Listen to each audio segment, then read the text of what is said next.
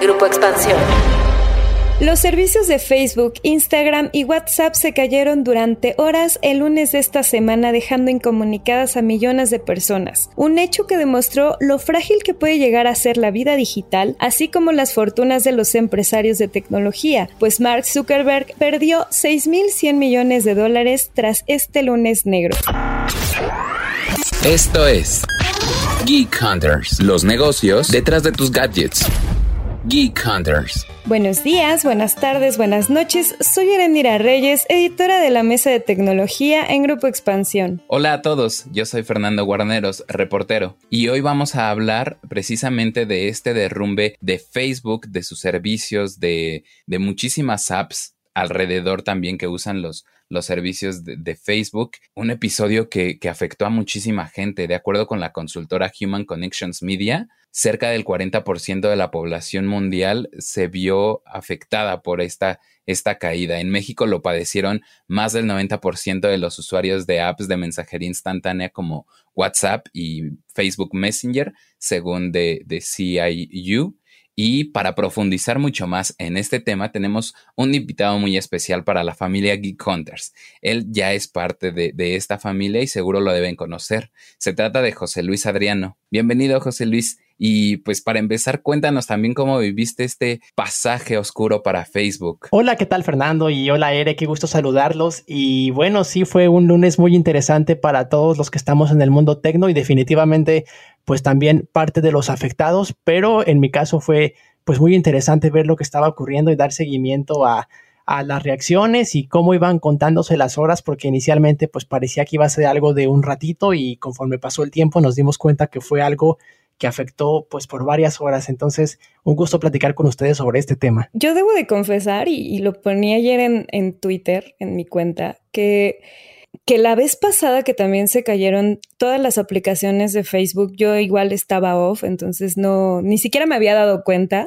Pero esta vez fue por mucho tiempo, ahora sí me di cuenta, este, casi luego, luego. Y siempre, eh, pues está como el típico chiste, ¿no? Eh, todos los memes y todo lo que sale después de que se caen estas tres plataformas, que todas las personas van a verificar a, Twitter si sí se cayó, si no se cayó, este, qué fue lo que pasó, las reacciones, si ya volvió, etcétera. Y bueno, lo que pasó fue que justo hubo una actualización en, en este protocolo y eso generó una falla masiva que no solamente eh, no permitió la entrada a los usuarios, sino que al momento en que muchos de los mismos trabajadores de Facebook intentaban entrar al sistema, no se los permitía. Entonces, todo esto obviamente hace que eh, empiecen a existir un montón de teorías alrededor del tema, así de cómo es posible que incluso no pudieran entrar a salvar y a, y a este, vamos, restaurar la conexión de las aplicaciones. Y pues también eh, eso generó que muchísimos eh, accionistas de, de, Facebook pues también se preocuparan, algo que se reflejó mucho en la bolsa. También, obviamente, las acciones de Facebook sufrieron y tuvieron un descalabro cayendo un 4.89% el valor de la compañía.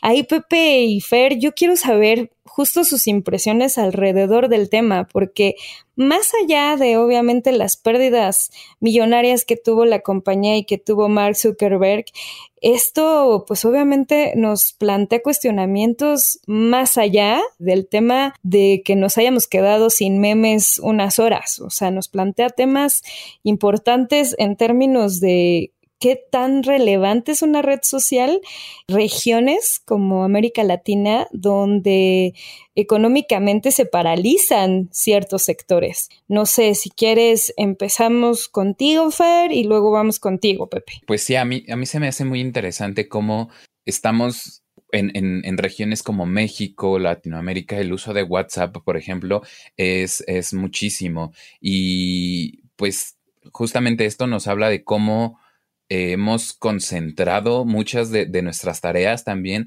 hacia ciertas plataformas basadas en eh, infraestructuras que maneja una sola empresa. En este caso, pues WhatsApp o Facebook Messenger también, eh, tú mencionabas el caso de las pymes, el cual también es muy utilizado por, por estas empresas para hacer comercio conversacional. Cuando falla este tipo de, de sistemas, se detienen las operaciones de los negocios, lo cual pues se me hace muy muy grave. Incluso pues no sé, ahora pensando en otros países como, como Estados Unidos, pues el uso de WhatsApp tal vez no es eh, mayoritario.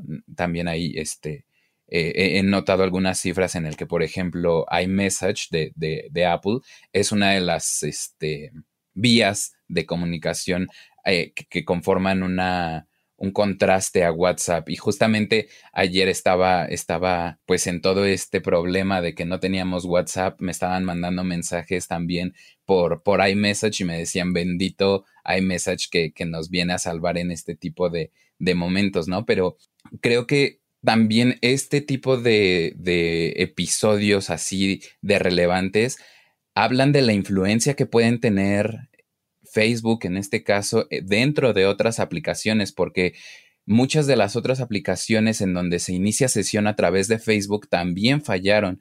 Por ejemplo, en el caso de videojuegos, veía que no podían iniciar sesión porque su cuenta la tenían a través de Facebook. Entonces, habla muchísimo de, esta influencia y cómo los entornos digitales se están, se están cerrando en, en, ciertas empresas. Leía también una crítica que le hacía la representante de Estados Unidos, Alexandra Ocasio Cortés, de quien también en este podcast hemos hablado en, en otros temas, y, y ella mencionaba cómo esta interrupción masiva de los servicios es un recordatorio de su monopolio sobre las comunicaciones en el mundo. Creo que ver el problema desde este punto de vista puede eh, abrir el panorama hacia otros temas igual de, relevantes, especialmente en el contexto en el que se encuentra Facebook, ¿no? Todas estas polémicas que hemos visto eh, recientemente y, y por las cuales el gobierno de los Estados Unidos principalmente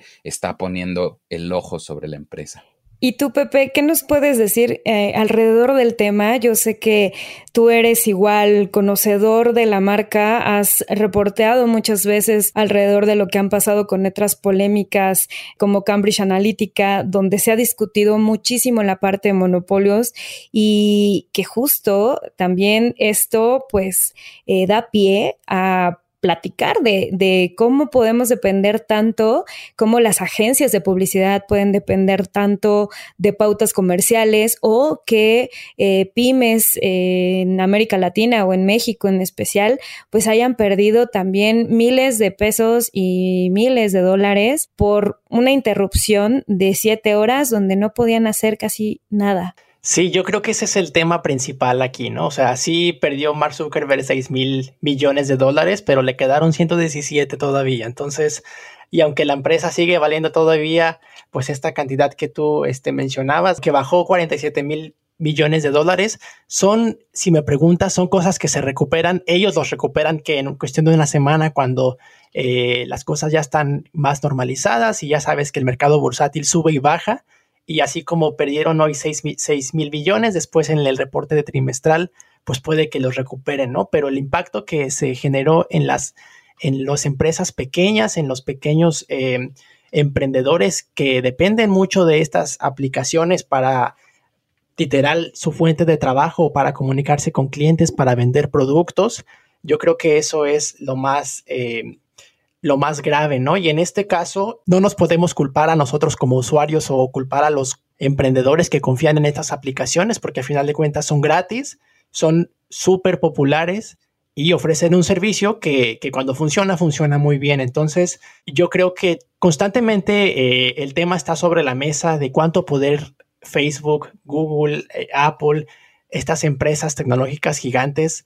han almacenado a través de los años pero creo que pocas veces eh, la gente se cuestiona de verdad cuánto dependen de estos servicios, como cuando fallan, ¿no? Justo como ayer. Digo, Facebook ha estado en un escrutinio mayor en los últimos meses y qué bueno, por temas de seguridad, por temas de, de cuestiones de monopolios, pero cuando te das cuenta que si la aplicación se cae, se paraliza la comunicación de todo el mundo, yo creo que ahí es cuando vale la pena considerar si este poder está exagerado para que lo maneje una corporación, ¿no? Porque no solamente es Facebook el que se cayó, como es dueño de Instagram y de WhatsApp, pues se cayeron todas, ¿no? Y entonces te preguntas, ok, entonces estamos realmente concentrando una parte tan importante de nuestra comunicación en un, mismo conglomerado, ¿no? Yo creo que, y seguramente este, Ere y Fernando, que ustedes constantemente eh, cubrimos cuando de pronto una startup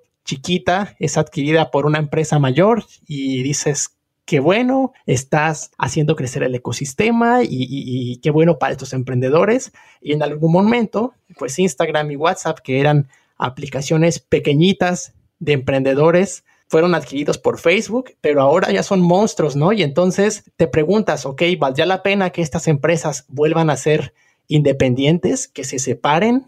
No creo que voluntariamente, pero por la vía legal. Y yo creo que ahí es en donde hemos visto pues muchas discusiones a través del Congreso de Estados Unidos, ¿no? Ere, tú que has estado al pendiente de esto últimamente. Sí, de hecho, justo eh, hoy, hoy martes, despuesito de este lunes negro que hubo en Facebook, pues también estuvo todo el tema que ha venido arrastrando durante las últimas semanas y que justo platicamos la semana pasada sobre los reportes que salieron en el Wall Street Journal y que, bueno, estaban hablando de todo lo que como reportes tienen en, en la plataforma hoy justo la mm, ingeniera que trabajaba en Facebook, pues habló ante, ante el Congreso y se planteó también esta, esta parte, algo que reiteraba mucho en sus participaciones y cada que los senadores eh, y los congresistas le preguntaban sobre qué se podía hacer, ella lo que buscaba era más eh, reconfigurar la regulación en torno al algoritmo, ¿no? Y la parte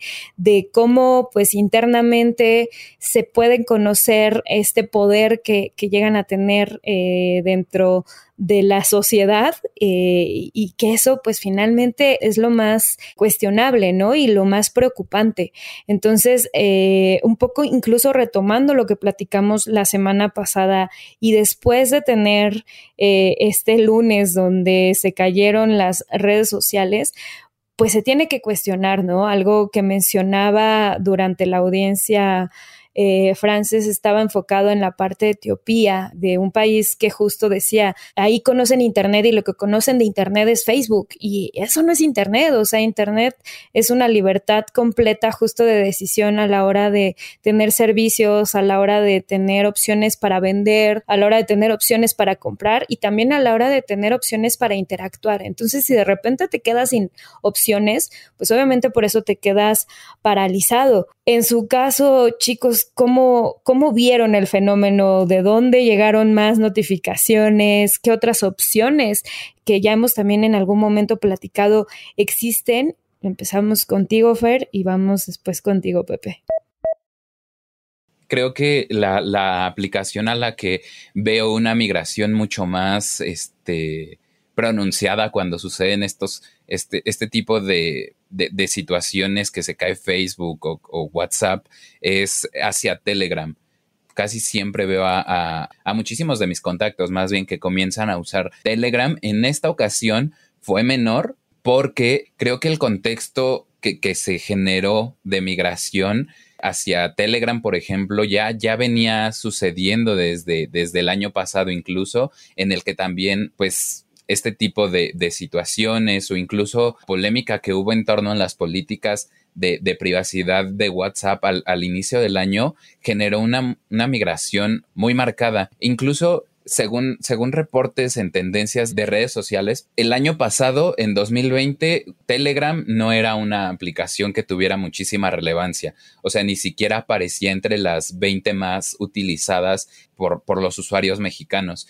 Después, WeChat, esa, esa sí aparecía. Pero para el reporte de, de este año, Telegram tuvo muchísimo muchísimos usuarios, o sea, ya comenzó a aparecer en estos informes y eso se me hace muy interesante por justamente cómo las fallas en una, en una aplicación están abriendo el panorama para otras. Mucha de la crítica que se le hace, por ejemplo, eh, a Facebook es que tienen miedo de que esas startups parece tener un futuro les quiten parte del, del negocio y en este sentido creo que una de las de los temas en los que se puede poner atención actualmente es, es el metaverso. O sea, justamente Facebook está teniendo muchísimo interés por entrar al metaverso, eh, un territorio en donde no hay una, una, regulación y el cual pueden aprovechar también.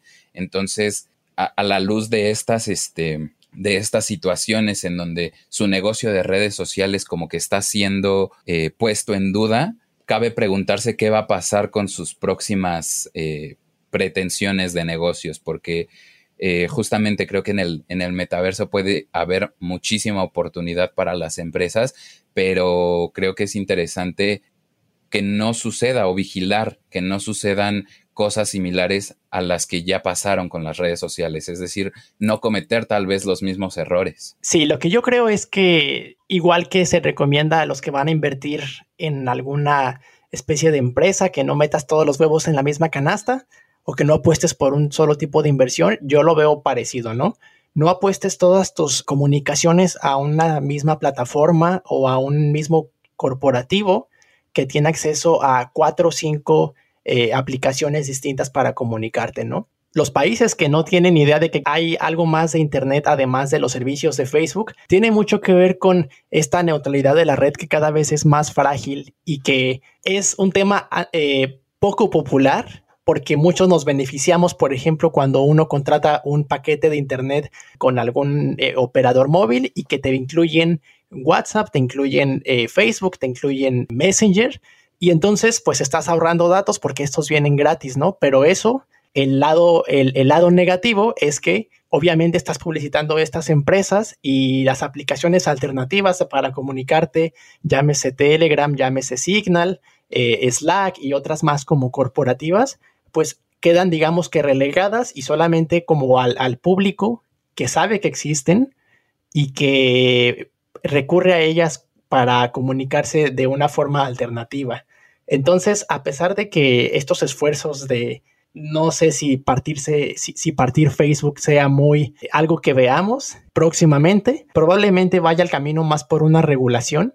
Pero yo creo que eh, lo que queda es pues hacer este llamado, ¿no? A que, a que nosotros como consumidores, eh, si nos estamos educando y si estamos eh, haciéndonos conscientes del increíble poder que tienen estas empresas, pues también tratemos de buscar alternativas. No, tiene, no tienes que cerrar tu cuenta de Facebook y hacerte ya un ermitaño digital, pero puedes eh, saber qué otras alternativas tienes, ¿no? En caso de que cuando se vuelva a caer Facebook, sepas que puedes recurrir a Telegram, a Signal, incluso al correo electrónico o, a otras eh, aplicaciones que de pronto puedan surgir para que no te quedes incomunicado, principalmente si tu negocio depende de eso, y que puedas, digamos, como un acto de protesta, decir, ok, estas empresas son súper poderosas, súper influyentes y prácticamente es eh, imposible desconectarse por completo de, sus servicios, pero también tengo la opción de, de, buscar alternativas que me ayuden en, una, en un caso, digamos, de emergencia o de que estos servicios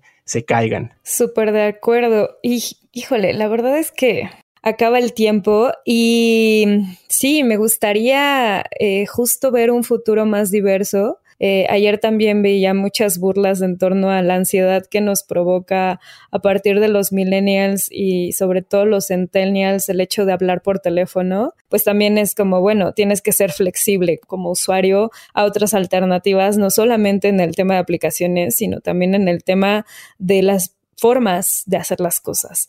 Eh, y bueno, no sé si quieran cerrar con alguna conclusión rápida, sobre todo si quieren enfocarla más a lo que, lo que querían retomar. Tú, Fer, en, en el tema de metaverso, creo que nos queda muy poco tiempo para hablar de eso, pero sí siento que es un tema muy en tendencia y que sobre todo por la pandemia ha crecido mucho y que bueno, no sé si, si va a ser como una apuesta a la que va a recurrir eh, Facebook y, y que puede ser, vamos, el otro, el otro mercado. Sí, creo que la apuesta de, Facebook es muy clara en torno al metaverso. Incluso han, han mostrado también otro tipo de, infraestructura para, para, desarrollar otras industrias como la de las, las comunicaciones que al final van a, van a influir en el desarrollo del, del, metaverso. Entonces, pues a manera de conclusión, vigilar, estar al pendiente de, de cómo eh, las empresas, como estos, estas grandes tecnológicas como Facebook están intentando entrar a esta realidad porque pues tal vez las próximas migraciones no sean a Telegram o a Signal o a Slack, sino a, a estos metaversos. ¿Y tú, Pepe, alguna conclusión que quieras aportar? Bueno, pues que cualquier cosa, si se cae Facebook o, WhatsApp, me encuentran por favor por una lechuza como en Harry Potter. y si quieren probar aplicaciones nuevas, eh, pues bueno, justo Telegram, estoy contento de que eh, cada vez tenga una comunidad más activa, pero bueno, también está Signal, también está Wire, también está Viber y Slack, que puede ser una gran alternativa para quienes los utilicen para comunicarse con empleados o como pequeños negocios. Entonces, se trata de buscarle alternativas para que no nos quedemos desconectados por completo cuando ocurra la próxima caída. Muchas gracias, Pepe, eh, por aceptar la invitación. Ya saben que Pepe igual está en las cápsulas que salen en Apple Podcast. Eh, no olviden suscribirse. Eh, y bueno, Fer, también siempre es un placer platicar contigo y antes de que cierren la pestaña de este podcast, les dejamos la nueva sección de Geek Hunters, Gift of the Week, un número que está marcando tendencia esta semana y que debemos seguir. Geek of the Week. El enfoque regulatorio sobre la tecnología en China ya pasó por los videojuegos y las criptomonedas, pero no termina ahí, pues los interesados en desarrollar proyectos públicos o privados en inteligencia artificial también deberán cumplir con una serie de directrices éticas para mantener el control sobre estos avances. Las medidas presentadas por el Ministerio de Ciencia y Tecnología de China buscan que los humanos tengan pleno poder sobre la IA, así como el derecho de elegir si aceptas tales servicios, lo cual incluye salir de una interacción con un sistema de esta clase o interrumpir su funcionamiento en cualquier momento. Los principios básicos para los sistemas de IA en China apuntan a que deben ser controlables y confiables, mejorar el bienestar humano, promover la equidad y justicia y proteger la privacidad y la seguridad de los usuarios. Estas pretensiones por regular la IA iniciaron en febrero de 2019 y hasta ahora se están retomando, pues el gobierno chino considera que se trata de un elemento fundamental para alcanzar su objetivo de convertirse en el líder de la tecnología de inteligencia artificial a nivel mundial para el 2030. Geek Hunters, un podcast de Grupo Expansión. If you own a vehicle with less than 200,000 miles and have an auto warranty about to expire or no warranty coverage at all, listen up. CarShield has a low-cost month-to-month vehicle protection plan that covers more parts than ever. Visit carshield.com/audio to find out how you could pay almost nothing for covered auto repairs. Drivers who activate this vehicle protection today will also receive free roadside assistance, free towing, and car rental options at no additional cost. Get your free quote today at carshield.com/audio. That's carshield.com/audio.